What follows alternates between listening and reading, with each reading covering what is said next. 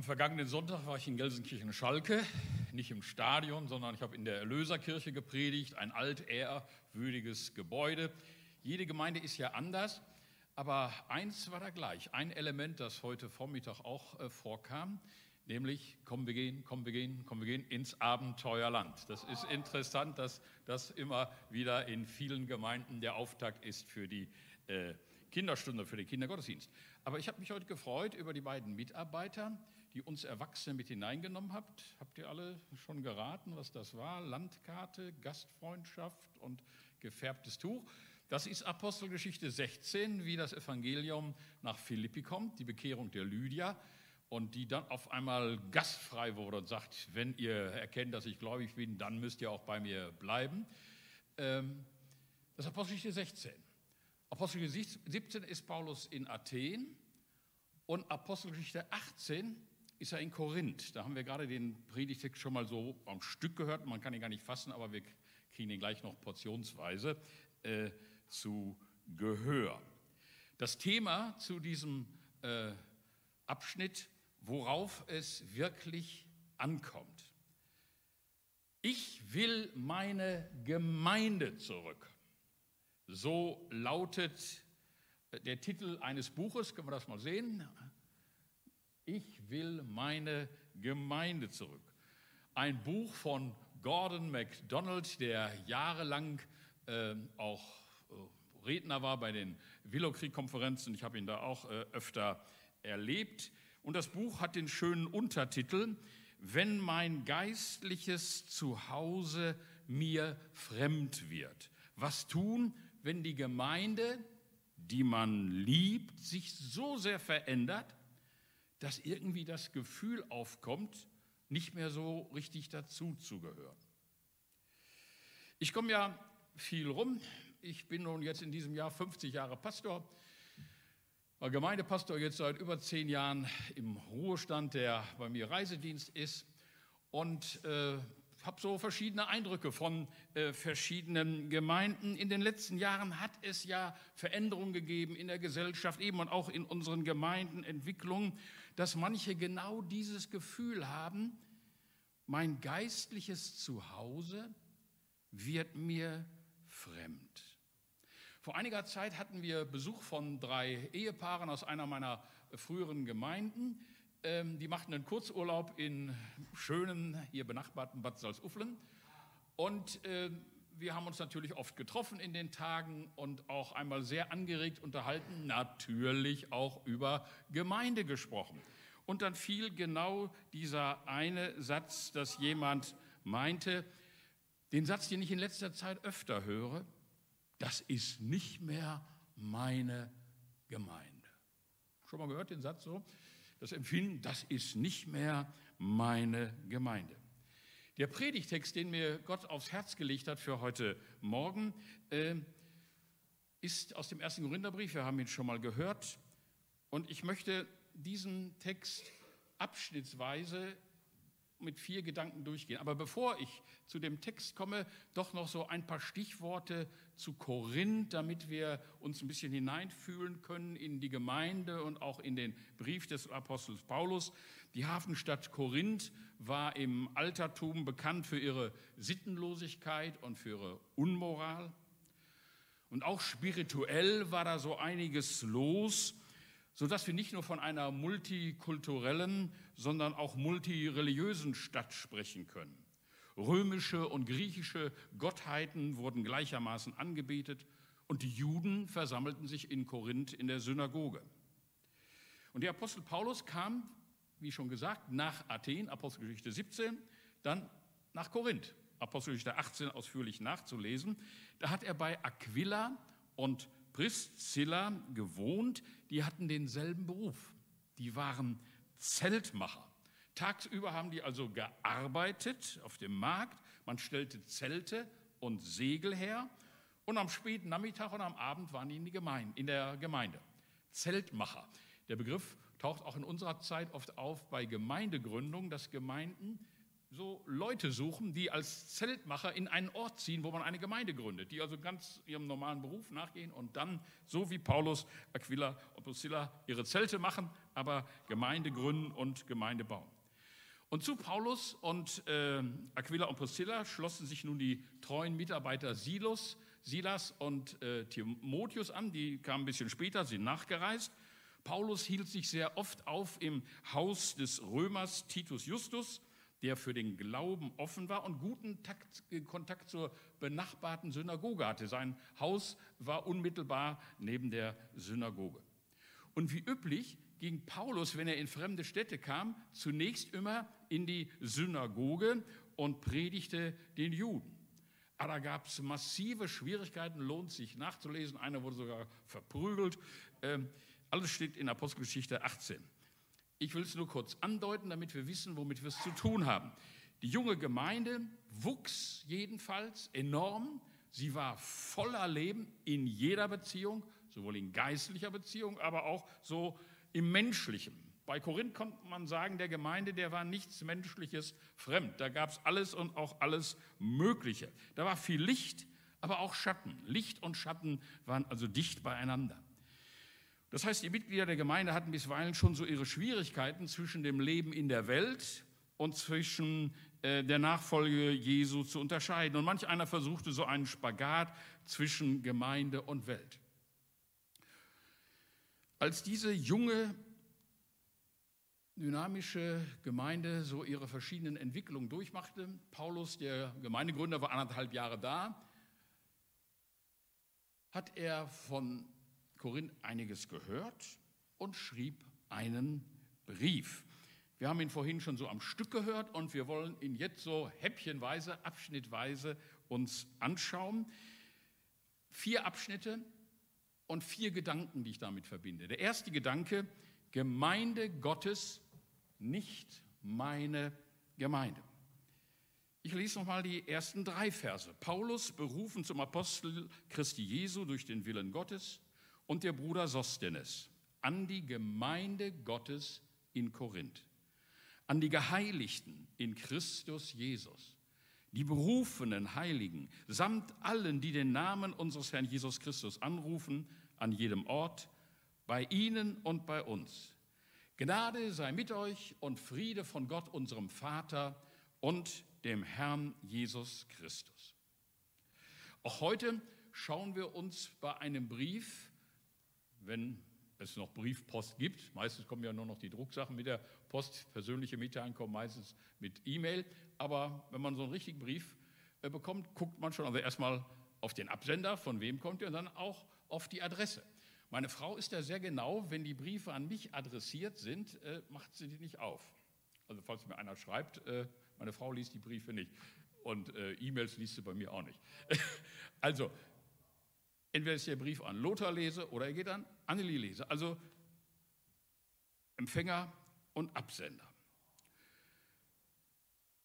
Der Brief im Altertum nennt am Beginn den Absender und Empfänger des Schreibens und verbindet beide mit einem Gruß. Und so stellt sich Paulus als Absender vor, als der berufene Apostel des Christus durch den Willen Gottes und erwähnt sozusagen als Mitunterzeichner den Bruder Sostenes, den früheren Synagogenvorsteher in Korinth, der sich inzwischen auch bekehrt hat und zur Gemeinde gehört.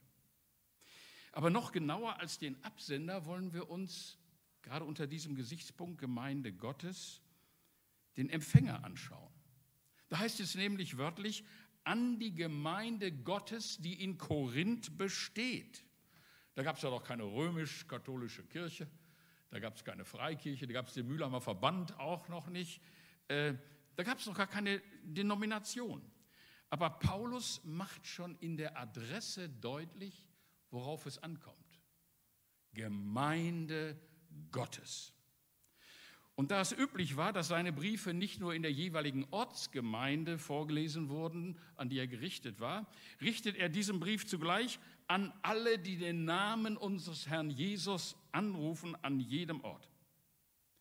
Paulus weiß sich mit völliger Überzeugung als Vater der Christen in Korinth. Er hat die Gemeinde ja gegründet. Viele sind bei ihm und durch ihn zum Glauben gekommen. Er war der geistliche Vater der Gemeinde und im Laufe des Briefes redet er auch sie einmal an als meine Kinder.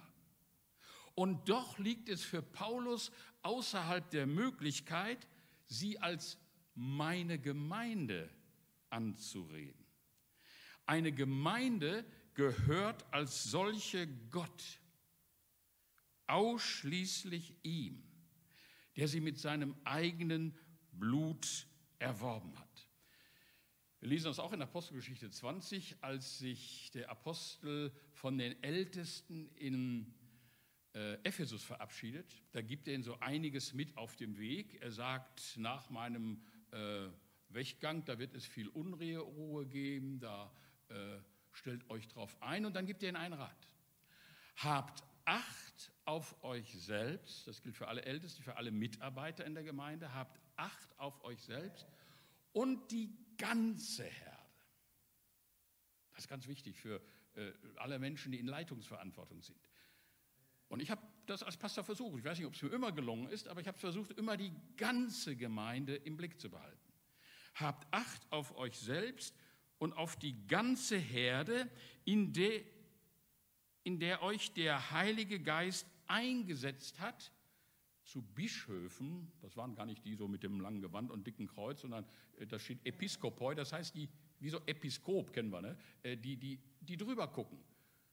Älteste, Verantwortliche in der Gemeindeleitung sind Leute, die drüber gucken, die den Überblick haben. Euch hat der Heilige Geist dahingestellt, zu weiden die Gemeinde Gottes, und jetzt kommt's, die er durch sein eigenes Blut erworben hat. Und das macht den Wert der Gemeinde aus.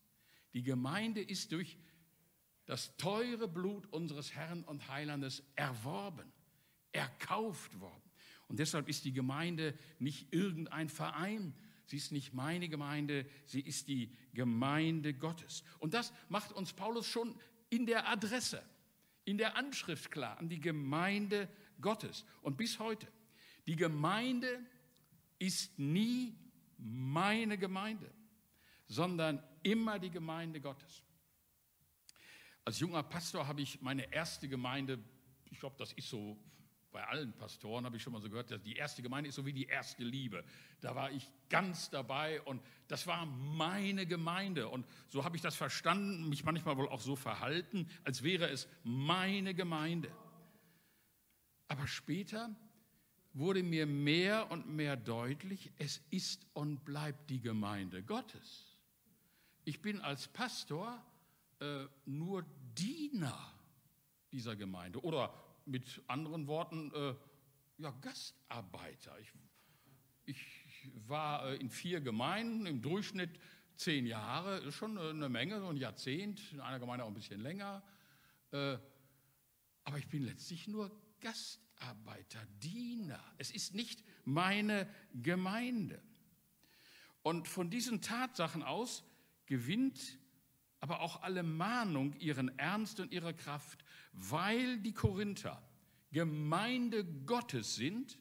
Darum dürfen die Dinge in Korinth auf keinen Fall so bleiben, wie sie jetzt sind. Wenn Paulus nicht einfach schreibt, die, die Gemeinde Gottes in Korinth, sondern wie es in einigen Übersetzungen auch wörtlich heißt, Gemeinde Gottes, die in Korinth existiert, die in Korinth besteht. So unterstreicht diese Wendung das Wunder der Gemeinde. Es ist immer wieder ein Wunder, dass Gemeinde besteht, dass Gemeinde existiert in dieser traditionslosen, berüchtigten Hafenstadt mit einer ganz sittlichen Verwilderung. Gibt es Gemeinde Gottes. Und diese Gemeinde besteht. Es war in Korinth nicht nur zu einem flüchtigen Strohfeuer unter der Verkündigung des Apostels Paulus gekommen. Es war daraus eine Gemeinde erwachsen, die in einer solchen Umgebung festen Bestand bewahrte. Und Paulus fügt hinzu, er beschreibt diese Gemeinde weiter, Gemeinde Gottes, die Geheiligten in Christus Jesus, berufenen Heiligen. Auch hierin leitet ihn der Blick auf all das, was er gerade jetzt mit den Korinthern besprechen muss. Musste Paulus den Galatern gegenüber die unaufgebbare Freiheit herausstellen, zu der sie Christus befreit hat. So droht in Korinth das verhängnisvolle Missverständnis der Freiheit. Alles steht mir frei. Das war so ein betontes Schlagwort. Und darum erinnert Paulus die Korinther sofort in der Adresse daran, ihr seid Geheiligte, ihr seid berufene Heilige. Das heißt, ihr gehört Gott und nicht mehr euch selbst und euren Wünschen und Begierden. Gott hat euch Korinther genauso wie mich berufen zu seinem Eigentum. Heilige im Neuen Testament, das sind nicht die, die wir so mit dem Smiley schon mal verschicken, so mit, dem Heiligenschein und die immer nur strahlen. Äh, nein, äh, Heilige sind auch keine frommen oder vollkommenen Menschen, sondern heilig heißt gottgehörig, gottgeweiht. Und das ist jeder, der zur Gemeinde Gottes gehört. Und nachdem Absender und Empfänger klar benannt sind, kommt der bekannte Gruß. Und der Gruß ist nicht nur so ein flüchtiger Gruß, wie wir vielleicht Moin sagen oder Hallo, sondern er ist ein Segenswunsch. Er ist mehr als ein frommer Wunsch. Er ist ein Zuspruch, eine bewusste Segnung. Gnade sei mit euch und Friede von Gott, unserem Vater und dem Herrn Jesus Christus. Einigen, die vielleicht aus landeskirchlichem Bereich äh, oder Hintergrund kommen, ist das vielleicht vertraut. Da ist es meist üblich, wenn ein Pfarrer die Kanzel betritt und bevor er seine Predigt beginnt, hat er diesen Kanzelgruß und grüßt die Gemeinde. Gnade sei mit euch und Friede von Gott, unserem Vater und dem Herrn Jesus Christus. Und damit beginnt Paulus und macht wiederum deutlich, worauf es wirklich ankommt. Dass wir diese Gnade und den Frieden Gottes erfahren und leben. Wir kommen zum zweiten Abschnitt und zweiten Gedanken. Dank für Gottes Gnade und Treue, nicht das Positive vergessen. Ich danke meinem Gott alle Zeit euretwegen für die Gnade Gottes, die euch gegeben ist in Christus Jesus, dass ihr durch ihn in allen Stücken reich gemacht seid in allem Wort und in aller Erkenntnis, denn die Predigt von Christus ist unter euch kräftig geworden, so dass ihr keinen Mangel habt an irgendeiner Gabe und wartet nur auf die Offenbarung unseres Herrn Jesus Christus. Der wird euch auch festmachen bis ans Ende, dass ihr untadelig seid am Tag unseres Herrn Jesus Christus. Denn Gott ist treu, durch den ihr berufen seid zur Gemeinschaft seines Sohnes Jesus Christus, unseres Herrn. Paulus beginnt üblicherweise seine Briefe mit einem Gruß, das haben wir gesehen, gehört. Und nach diesen netten Formalitäten hätte man ja nun erwarten können, dass er dann gleich zur Sache kommt und die vielen Probleme beim Namen nennt. Aber Paulus sieht tiefer und beginnt zunächst mit dem Positiven. Denn Gott ist in seiner Gemeinde, auch in Korinth, sehr gnädig gewesen. Paulus weiß von den negativen Entwicklungen und von den Spannungen. Und die Früchte seiner unermüdlichen Arbeit sind gefährdet. Was tut Paulus? Zunächst, er dankt Gott für den Reichtum den Gott in die Gemeinde gelegt hat. Er dankt für den Reichtum an Lehre und Erkenntnis bei den Korinthern, für die vielen Gaben. Wir haben ja gerade im Korintherbrief, äh, Kapitel 12, 13, die höchste Gabe der Liebe und dann Kapitel 14, die Geistesgaben. Da war viel von, da war viel los. Das nennt er. Und auch den starken Glauben, äh, die Erwartung der Wiederkunft Jesu. Also er schreibt ihnen zunächst, was sie verbindet und nicht, was sie trennt. Wir Menschen, und manchmal habe ich den Eindruck, wir Frommen erst recht, haben so einen Trend, oft immer wieder das zu sehen, was uns trennt und gar nicht so das, was uns verbindet. Paulus erkennt trotz des Durcheinanders, dass Gott so unglaublich viel Potenzial in die Gemeinde Korinth gelegt hat. Er dankt Gott unter anderem für die Gnade, dass in der Gemeinde eben alle Geistesgaben vertreten sind. Diesbezüglich fehlte es ihnen an nichts. Die Gemeinde in Korinth hat ihre Herausforderung und war nicht die pflegeleichteste für Paulus. Aber Sie war kein hoffnungsloser Fall. Und Gemeinde Jesu ist nie ein hoffnungsloser Fall, weil sie Gemeinde Gottes ist, weil sie Gott gehört. Und so stellt Paulus zuerst das Positive heraus, weil er Hoffnung hat. Und dann schreibt er Vers 8, der wird euch auch festmachen bis ans Ende, dass ihr untadelig seid am Tag unseres Herrn Jesus Christus. Denn Gott ist treu, der euch berufen hat zur Gemeinschaft seines Sohnes, Jesus Christus, unseres Herrn. Das klingt so ähnlich wie im Philipperbrief so in einem Satz. Ich bin in guter Zuversicht, dass der, der das gute Werk bei euch angefangen hat, der, dass der das auch vollenden wird. Gott ist treu. Das sagt er den treulosen Korinthern. Und er sagt ihnen, was ihre Gemeinde im Innersten zusammenhält. Gott hat euch berufen zur Gemeinschaft seines Sohnes Jesus Christus, eures Herrn. Ich sah vorhin einen in Royal Ranger Club, der hat mich erinnert an meine frühe Jugend. Da war ich Jungschaler und Jungscharleiter und Jungmannenleiter. Und in der Jungschar war es Tradition, da haben wir uns zum Schluss die Hand gereicht über Kreuz und im Kreis und dann haben wir gesagt, fest und treu auf Wiedersehen. Und es gibt heute noch Jungschargruppen, die eben sich mit diesem Gruß grüßen bzw. abschließen. Ich habe äh, einen Kollegen, den ich aus Jungscharzeiten kenne und wir schreiben uns schon mal hin und wieder eine E-Mail und manchmal schreibt er dann auch drunter fest und treu, so in Erinnerung an unsere Jungscharzeiten.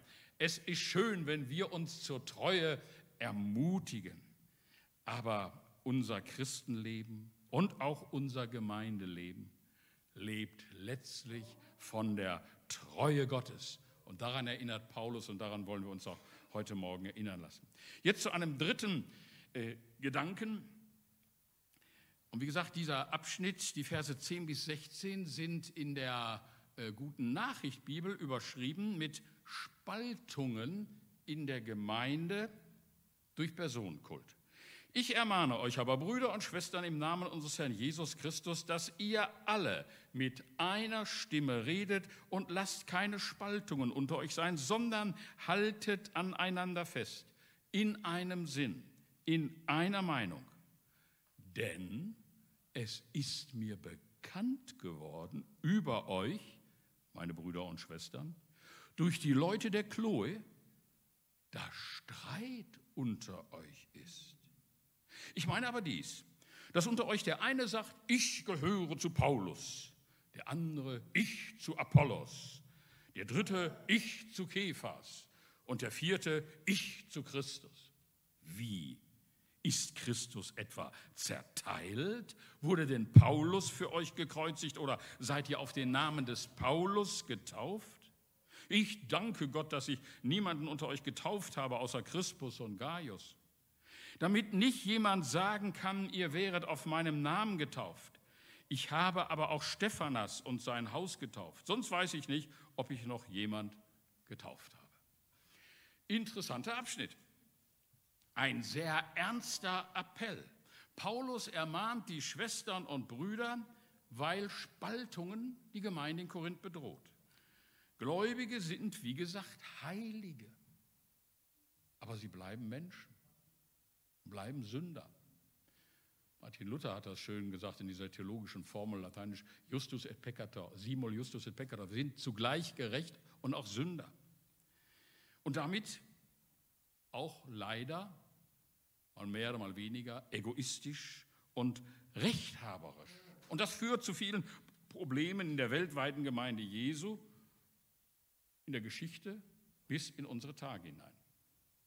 Und als Paulus in Ephesus war, bekam er Besuch von Leuten der Chloe. Chloe äh, ist ein Frauenname, heißt die Blonde. Ich weiß nicht, ob die Haare echt waren oder ob sie gefärbt waren. Äh, die Chloe, äh, vermutlich, man weiß es nicht ganz genau, war eine ehemalige Sklavin, die es aber zu Wohlstand gebracht hat, irgendwie eine gewisse Firma hatte, ein Geschäft, vielleicht wie die Lydia in Philippi, die also ihre Leute hatte, ihre Bediensteten und die auch in der Gemeinde waren. Und diese Leute der Chloe waren es dann, die bei Paulus berichtet haben. Es scheint so, dass die Gemeinde selbst ihre Spannungen verheimlichte. Man spricht ja nicht so gern so darüber unbedingt. Aber das können wir übrigens in der Bibel sehen und ich denke, das ist hilfreich und ernüchternd. Spannung gab es schon immer, auch in den ersten Gemeinden. Die entscheidende Frage ist, wie man mit Spannungen, wie man mit Konflikten umgeht. Als Ursache für die Uneinigkeiten in der Korinther Gemeinde wird hier Personenkult genannt. Es gab also verschiedene Flügel, die ganz unterschiedliche Dinge vertraten und damit dann so gegeneinander zu Felde zogen. Da war eine Gruppe, die sich zum Gemeindegründer Paulus hielt. Die hat ja nun schließlich die Gemeinde gegründet und die haben gesagt, wir halten es mit Paulus. Sie liebten vielleicht seine genauen, akkuraten Ausarbeitungen, seine Disziplin, seinen Eifer. Und andere hielten es aber mit Apollos, von dem liest man auch in der Apostelgeschichte, das war ein brillanter Redner. Der hatte rhetorisch äh, was drauf und vielleicht sicherlich mehr drauf als Paulus. Man konnte ihm besser zuhören, er riss die Leute besser mit. Und anders als eben der tiefgründige Lehrer, der Theologe, der Gelehrte Paulus. Ja, und dann war da noch Kephas, also Petrus, äh, der vielleicht als ehemaliger Fischer etwas einfacher gestrickt war, noch ein bisschen mehr vielleicht übers Gefühl herkam und sich besonders für die Judenchristen einsetzte. Und die Spannung gab es ja auch in den ersten Gemeinden immer Judenchristen und Heidenchristen. Ähm, also es gab da richtig Krach. Übrigens auch zwischen Paulus und Petrus. Liest man alles verheimlicht die Bibel nicht. Liest man Apostelgeschichte 15 oder auch dem Galaterbrief Kapitel 2, da wird dieser Krach äh, geschildert, aber auch, wie man brüderlich zusammengekommen ist. Ja, dann waren noch die, die sich allein auf Christus beriefen, also nicht auf Paulus, nicht auf Apollos, nicht auf Petrus, wir halten zu Christus, also scheinbar so die ganz frommen. Ne? Also das war doch eine ganz klare Sache. Aber Paulus stellt den Personenkult treibenden Gruppen zunächst drei Fragen. Ist Christus zerteilt? Ist etwa Paulus für euch gekreuzigt worden? Oder seid ihr auf den Namen des Paulus getauft? Paulus stellt klar, weil die Gemeinde Gemeinde Gottes ist, Christus lässt sich nicht teilen. Er ist für jeden von euch gekreuzigt und auf seinen Namen seid ihr alle getauft und darauf kommt es an. Alles andere ist Beiwerk und Zugabe. Die von Gott selbst berufene christliche Gemeinschaft ist ein hohes Gut, ein so hohes Gut, dass sie nicht leichtfertig durch Sonderlehre oder persönliche Vorstellungen aufs Spiel gesetzt werden. Persönliche Vorstellungen, Träume, Visionen, Vorstellungen. Wie stelle ich mir die Gemeinde vor? Wo will ich mit der Gemeinde hin? Dazu ein Zitat, wir haben es auch auf Folie, von Dietrich Bonhoeffer aus seinem Buch Gemeinsames Leben.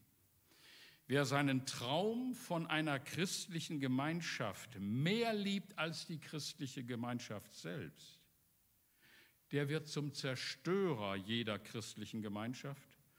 Und ob er es persönlich noch so ehrlich, noch so ernsthaft und hingebend meint. Wenn der Traum von einer christlichen Gemeinschaft, wenn meine Vorstellung wichtiger wird als die christliche Gemeinschaft selbst, dann zerstöre ich sie.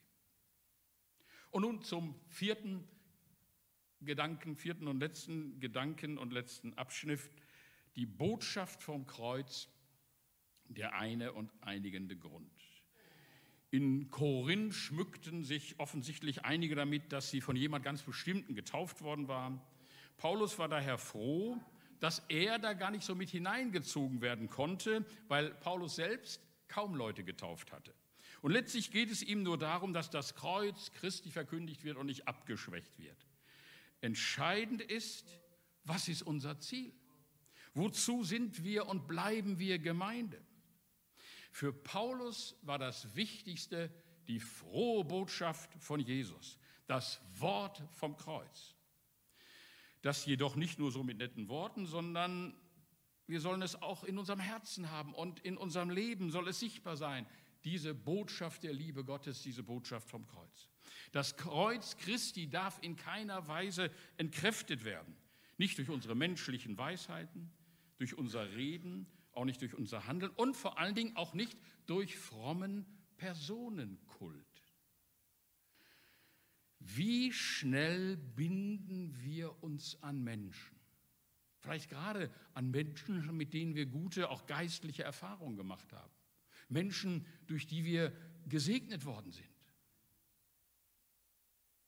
Aber lassen wir uns warnen durch diesen ernsten und eindeutigen Text aus dem Korintherbrief. Nicht der Pastor, der Jugendleiter oder der Evangelist ist es, sondern nur Jesus und Jesus allein und die Botschaft vom Kreuz. Dort und dort allein ist unsere Einheit. Jede Bindung an Menschen spaltet, aber die Bindung an Jesus eint. Denn Jesus befreit uns zur Gemeinschaft, befreit uns zueinander. Wo Jesus die Mitte ist, da breitet sich Frieden aus. Das habe ich erlebt als Gemeindepastor in den verschiedensten Gemeinden, in denen ich tätig war. Eben, da sind verschiedene Menschen und da gibt es auch Spannungen und unterschiedliche Meinungen. Das ist ganz normal. Aber wo Jesus die Mitte ist, da breitet sich Frieden aus. Wo die Botschaft vom Kreuz der eine und einigende Grund ist, da breitet sich Frieden aus. Und Menschen erfahren die Kraft Gottes, die rettet für Zeit und Ewigkeit. Das gilt auch euch hier in Bielefeld. Das wünsche ich euch. Und dafür bete ich. Seit, wann war ich hier? Letzte Mal ich zum Predigen im November. Äh, da habe ich Philippus, ich habe eine Gebetsliste für viele Menschen und auch Gemeinden, mit denen ich verbunden bin. Aber wisst ihr, es ist schön, wenn wir füreinander beten. Aber das Mutmachende, und damit will ich ganz zum Schluss schließen, ist die Tatsache, dass Jesus für uns betet. Es gibt ja im Johannes 17 das sogenannte hohe priesterliche Gebet, kurz vor seinem Weg zum Kreuz. Und da sagt Jesus, und er sieht schon prophetisch, er sieht nicht nur seine zwölf Jünger, er sieht schon die, die durch die Botschaft der Jünger, der Apostel, im Laufe der Jahre und dann auch der Jahrhunderte, Jahrtausende zum Glauben kommen und zur Gemeinde finden. Und als Jesus dieses Gebet formuliert hat für alle, die an ihn glauben werden, da hat er schon an euch, an die Philippus-Gemeinde gedacht.